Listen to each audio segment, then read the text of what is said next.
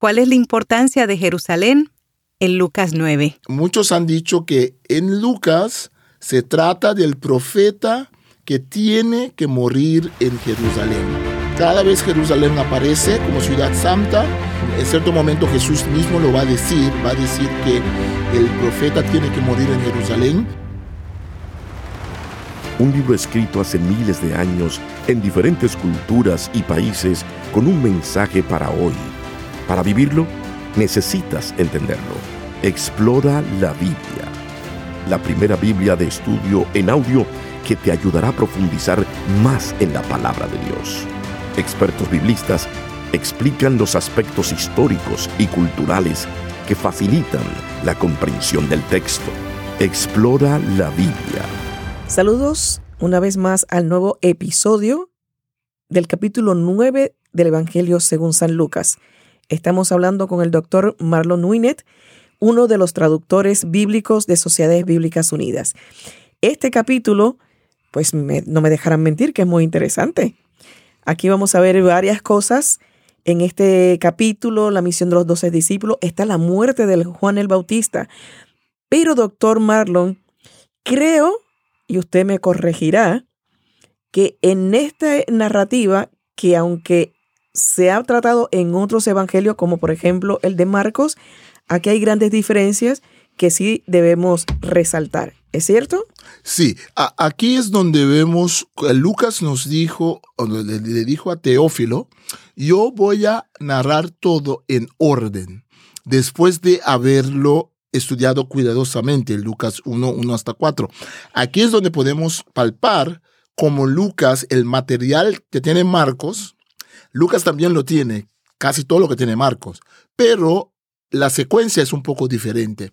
Este capítulo es un capítulo crucial para entender el Evangelio de Lucas, porque en este, en este capítulo vamos a encontrar la transfiguración, pero hay una diferencia muy importante entre el relato de Lucas con la de Marcos y de Mateo. Vamos a encontrar aquí el esquema del Evangelio de Lucas. Eh, los, las diferentes etapas en el ministerio de Jesús. Entonces yo recomiendo que escuchemos con atención cuando lleguemos a la transfiguración, trate usted de ver, tal vez puede echar la mano a la, a la versión de Marcos y de Mateo y puede ver si puede descubrir la diferencia clave entre Lucas y los otros dos cuando narra sobre la transfiguración.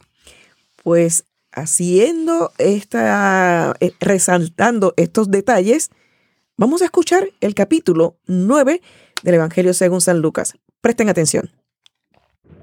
Evangelio de Lucas, capítulo 9. Misión de los doce discípulos. Jesús reunió a sus doce discípulos y después de darles poder y autoridad para expulsar a todos los demonios y para sanar enfermedades, los envió a predicar el reino de Dios y a sanar a los enfermos. Les dijo, no lleven nada para el camino, ni bastón, ni mochila, ni pan, ni dinero, ni dos túnicas. En cualquier casa donde entren, quédense allí hasta que salgan. Si en alguna ciudad no los reciben bien, salgan de allí y sacúdanse el polvo de los pies como un testimonio contra ellos. Los discípulos salieron y fueron por todas las aldeas y por todas partes anunciaban las buenas noticias y sanaban enfermos. Muerte de Juan el Bautista. Herodes el tetrarca se enteró de todo lo que hacía Jesús y estaba perplejo, pues algunos decían que Juan había resucitado de los muertos otros decían que Elías se había aparecido y aún otros que alguno de los antiguos profetas había resucitado. Pero Herodes dijo, yo mandé decapitar a Juan. Entonces, ¿quién es este de quien oigo decir tales cosas? Y trataba de verlo. Alimentación de los cinco mil. Cuando los apóstoles regresaron, le contaron a Jesús todo lo que habían hecho. Entonces él los llevó a un lugar apartado de la ciudad llamada Bethsaida. Pero la gente lo supo y lo siguió, y él los recibió y les hablaba del reino de Dios y sanaba a los que necesitaban ser sanados. Cuando el día comenzó a declinar, los discípulos se acercaron a Jesús y le dijeron, Despide a la gente para que vayan a las aldeas y campos vecinos y busquen comida y alojamiento, porque aquí no hay nada. Jesús les dijo, Denles ustedes de comer. Pero ellos respondieron, No tenemos más que cinco panes y dos pescados, a no ser que vayamos a comprar alimentos para toda esta multitud. Allí había como cinco mil personas. Y Jesús dijo a sus discípulos, hagan que la gente se siente en grupos de 50 personas. Los discípulos lo hicieron así y todos se sentaron. Jesús tomó entonces los cinco panes y los dos pescados, y levantando los ojos al cielo los bendijo, los partió, y se los dio a sus discípulos para que ellos los repartieran entre la gente. Y todos comieron y quedaron satisfechos y de lo que sobró recogieron doce cestas. La confesión de Pedro. Un día, mientras Jesús se apartó para orar, les preguntó a los discípulos que estaban con él, ¿quién dice la gente que soy yo? Ellos respondieron, unos dicen que eres Juan el Bautista, otros que Elías, y otros más que eres alguno de los antiguos profetas que ha resucitado. Entonces les preguntó, ¿Y ustedes quién dicen que soy? Y Pedro le respondió, Tú eres el Cristo de Dios. Jesús anuncia su muerte. Jesús les mandó que de ninguna manera se lo dijeran a nadie. También les dijo, es necesario que el Hijo del Hombre padezca muchas cosas, que sea desechado por los ancianos, por los principales sacerdotes y por los escribas, y que muera y resucite al tercer día. Y a todos les decía, si alguno quiere seguirme, niéguese a sí mismo, tome su cruz cada día y sígame. Porque todo el que quiera salvar su vida la perderá y todo el que pierda su vida por causa de mí la salvará. Porque de qué le sirve a uno ganarse todo el mundo si se destruye o se pierde a sí mismo? Porque si alguno se avergüenza de mí y de mis palabras, el Hijo del Hombre se avergonzará de él cuando venga en su gloria y en la gloria del Padre y de los santos ángeles. Pero en verdad les digo que algunos de los que están aquí no morirán hasta que vean el reino de Dios. La transfiguración. Como ocho días después de que Jesús dijo esto, subió al monte a orar y se llevó con él a Pedro, Juan y Jacob. Y mientras oraba, cambió la apariencia de su rostro y su vestido se hizo blanco y resplandeciente. Aparecieron entonces dos hombres y conversaban con él. Eran Moisés y Elías, que rodeados de gloria hablaban de la partida de Jesús, la cual se iba a cumplir en Jerusalén. Pedro y los que estaban con él tenían mucho sueño, pero como se quedaron despiertos, vieron la gloria de Jesús y a los dos hombres que estaban con él. Mientras estos se alejaban de Jesús, Pedro dijo, Maestro, qué bueno es para nosotros estar aquí. Vamos a hacer tres cobertijos, uno para ti, otro para Moisés y otro para Elías. Pero no sabía lo que decía. Y mientras decía esto, una nube los cubrió y tuvieron miedo de entrar en la nube. Entonces desde la nube se oyó una voz que decía, Este es mi Hijo amado, escúchenlo. Cuando la voz cesó, Jesús se encontraba solo. Pero ellos mantuvieron esto en secreto y durante aquellos días no le dijeron a nadie lo que habían visto. Jesús sana a un muchacho endemoniado. Al día siguiente, cuando bajaron del monte, una gran multitud les salió al encuentro. y con fuerte voz un hombre de la multitud le dijo, Maestro, te ruego que veas a mi hijo, es el único hijo que tengo. Sucede que un espíritu se apodera de él y de repente lo sacude con violencia y lo hace gritar y echar espuma por la boca. Cuando lo atormenta a duras penas, lo deja tranquilo. Yo les pedí a tus discípulos que expulsaran al espíritu, pero no pudieron. Jesús dijo entonces, hay gente incrédula y perversa. ¿Hasta cuándo tendré que estar con ustedes y soportarlos? Trae acá a tu hijo. Mientras el muchacho se acercaba, el demonio lo derribó y lo sacudió con violencia, pero Jesús reprendió al espíritu inmundo, sanó al muchacho y se lo entregó a su padre. Y todos se admiraban de la grandeza de Dios. Jesús anuncia otra vez su muerte. Entre el asombro que causaba todo lo que Jesús hacía, dijo él a sus discípulos, Pongan mucha atención a estas palabras. El Hijo del Hombre será entregado a los poderes de este mundo. Pero ellos no las entendieron, pues les estaban veladas para que no las entendieran y tenían miedo de preguntarle ¿Qué quería decir? ¿Quién es el mayor? En cierta ocasión los discípulos comenzaron a discutir acerca de quién de ellos era el más importante.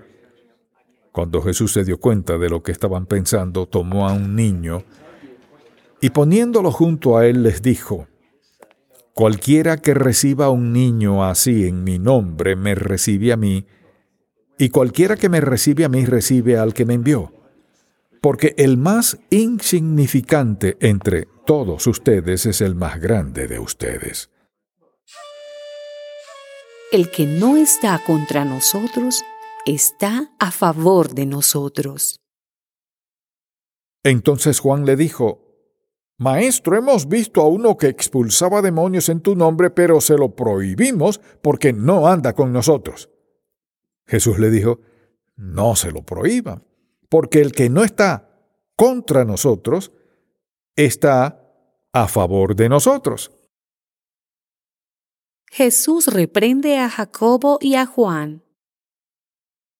Se acercaba el tiempo en que Jesús había de ser recibido arriba, así que resolvió con firmeza dirigirse a Jerusalén. Envió mensajeros delante de él, y ellos se fueron y entraron en una aldea samaritana para prepararle todo. Pero los de allí no los recibieron porque se dieron cuenta de que su intención era ir a Jerusalén.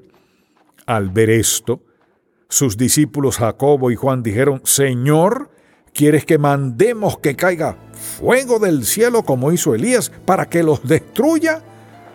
Pero Jesús se volvió y los reprendió y les dijo, Ustedes no saben de qué espíritu son porque el Hijo del Hombre no ha venido a quitarle la vida a nadie, sino a salvársela. Y se fueron a otra aldea. Los que querían seguir a Jesús. Mientras seguían su camino, alguien le dijo, Señor, yo te seguiré a donde quiera que vayas. Jesús le dijo, Las zorras tienen guaridas y las aves de los cielos tienen nidos, pero el Hijo del Hombre no tiene dónde recostar su cabeza y a otro le dijo, Sígueme. Aquel respondió, Señor, permíteme ir primero a enterrar a mi padre. Pero Jesús le dijo, Deja que los muertos entierren a sus muertos. Tú ve y anuncia el reino de Dios. Otro también le dijo, Señor, yo te seguiré, pero antes déjame despedirme de los que están en mi casa. Jesús le dijo, Nadie que mire hacia atrás después de poner la mano en el arado es apto para el reino de Dios. Acabamos de escuchar el capítulo 9 del Evangelio según San Lucas. Estamos leyendo de la Reina Valera contemporánea. Doctor Marlon nos dejó ahí una leccioncita o una tarea para que prestáramos atención mientras escuchábamos el capítulo y le dejo el tiempo. Voy a tratar de no interrumpirlo, voy a tratar, no le prometo. díganos exactamente de qué se trata esta diferencia entre Lucas y los otros evangelistas que narran más o menos las mismas historias. Sí, bueno, eh, lo que vemos es que, claro, en el capítulo 9 tenemos la misión de los 12 discípulos, en Mateo en el capítulo 10, en Marcos en el capítulo 6. Em, después sigue, Lucas sigue em, con la muerte de Juan Bautista, también así lo tiene, lo tiene Marcos, y después sigue con la alimentación de los cinco mil. Ah, allí todo, todo sigue bien hasta que llegamos a la transfiguración donde Marcos y Mateo lo tienen, pero es solamente en Lucas donde el enfoque está en Jerusalén y está en la misión de Jesús. Si leemos el versículo em, sería el versículo 31. Bueno, leemos desde 30 y 30 a 30 a 31. Hermana Loida, si, si me, puede ayudar a leerlo. Con mucho gusto. Aparecieron entonces dos hombres y conversaban con él. Eran Moisés y Elías, que rodeados de gloria hablaban de la partida de Jesús, la cual se iba a cumplir en Jerusalén. Ah, entonces aquí vemos otra vez la importancia, en primer lugar, de Jerusalén, que en Lucas vemos en muchos lugares. ¿Dónde eh, comienza el Evangelio de Lucas? Después de los primeros cuatro versículos, que es más una introducción, comienza en Jerusalén, en el templo, con Zacarías, ¿no? ¿Cómo, cómo empieza eh, eh, Lucas en la tentación de Jesús, Lucas tiene la última tentación, es Jesús en el pináculo del templo en Jerusalén. Aquí Lucas es el único evangelista que nos dice de qué hablaron Jesús, eh, Moisés y Elías. Hablaron, y el griego dice, hablaron del éxodo de Jesús desde Jerusalén. Ah, cuando yo digo la palabra éxodo, allí hace eco muchos textos de, la Biblia. Eh, el éxodo en, el libro de Éxodo, donde el pueblo sale de Egipto. Entonces, aquí lo que vemos es que eh, Lucas está enfatizando de que Jesús eh, va a morir y que Jesús e incluso la partida de Jesús será en Lucas desde Jerusalén. Si llegamos al final de Lucas, cuando Jesús asciende al cielo, Él lo hace desde Jerusalén. Entonces, ese énfasis es muy importante en Lucas y ese énfasis vamos a encontrarlo en 951. Vamos a ir a 951 inmediatamente, porque allí nos dice se acercaba el tiempo en que Jesús había de ser recibido arriba, el Éxodo, así que resolvió con firmeza dirigirse a dónde? A Jerusalén. no nos extraña, no nos extraña que después en Hechos de los Apóstoles, ¿dónde está el Espíritu Santo? Están en Jerusalén primero. Después se va a esparcir el Evangelio por todo el mundo de aquel entonces. Entonces, esto es muy importante porque este capítulo nos deja ver que Jesús en esa situación donde Jesús está predicando el reino de Dios, el discipulado, Hemos dicho eh, en el primer capítulo de Lucas que muchos han dicho que en Lucas se trata del profeta que tiene que morir en Jerusalén. Cada vez Jerusalén aparece como ciudad santa, eh, en cierto momento Jesús mismo lo va a decir, va a decir que el profeta tiene que morir en Jerusalén. Y entonces, ahí, ahí hermana Loida, es muy importante que lo enganchemos con nosotros mismos, con los discípulos, porque es Jesús que va caminando hasta Jerusalén. Desde ese momento, dice Lucas, pone su cara firme, nada lo va a distraer. Va a pasar por la región de los samaritanos. Eh, Lucas nos narra una buena parte. Esto 9.51 hasta el capítulo 19 es la parte central de Lucas, donde vamos a encontrar eh, parábolas que solamente encontramos en Lucas. Eh, parábola del buen samaritano parábola del hijo pródigo, ¿no? Parábola de eh, Lázaro, el rico y Lázaro, ¿no? Entonces, en, en esa sección, Lucas nos pone material extra que Marcos no tiene. En esa sección, Lucas nos deja ver cómo Jesús va avanzando cada vez más cerca de Jerusalén como lugar donde él va a morir. En el Evangelio de Juan, Jesús visita Jerusalén muchas veces en su vida Jesús tuvo que haber visitado a Jerusalén muchas veces. Lo que pasa es que Lucas como narrador decide él nos cuenta que Jesús con 12 años, recordemos que Jesús estaba en Jerusalén con 12 años en el templo discutiendo. Lucas nos narra de esa vez. Y después Lucas no nos dice, es lógico que Jesús durante su vida iba a Jerusalén, ¿no? Durante los años, pero Lucas escoge narrar una narrativa de ese último viaje que hace Jesús para ir a morir en Jerusalén. Extraordinario, fascinante lo que nos acaba de explicar. Hay una parte al final del capítulo, los que querían seguir a Jesús. ¿Qué podemos ampliar sobre esto? Sí, entonces mira lo que dice el versículo 57. Mientras seguían su camino, ¿cuál camino? El camino para ir a Jerusalén, para morir, Mm. el camino donde tenía que hacer su éxodo, mientras seguían su camino, alguna gente le acerca a Jesús. Tenemos que pensar que la preocupación principal de Jesús, y aquí un apunte pastoral, y la preocupación también para nuestro tiempo, tendría que ser esta pregunta. ¿Quién es discípulo de Jesús? Seguir a Jesús no es ser su discípulo, porque mucha gente seguía a Jesús. Eh, si, si, leemos eh, Lucas o Marcos o Mateo, la multitud es un personaje muy importante en los evangelios. La multitud sigue a Jesús, la multitud hace tal, la multitud hace tal. Pero esa multitud no, no es equivalente a los discípulos. Los discípulos son quienes toman la decisión de ser proactivos, de aceptar el gobierno de Dios. Y aquí hay algunos que quieren, quieren ser parte de la tolda, pero no quieren pagar el precio, ¿no? Alguien dice, Señor, yo te seguiré a donde quiera que vayas. Jesús dice, mira, esto no es tan fácil para seguirme.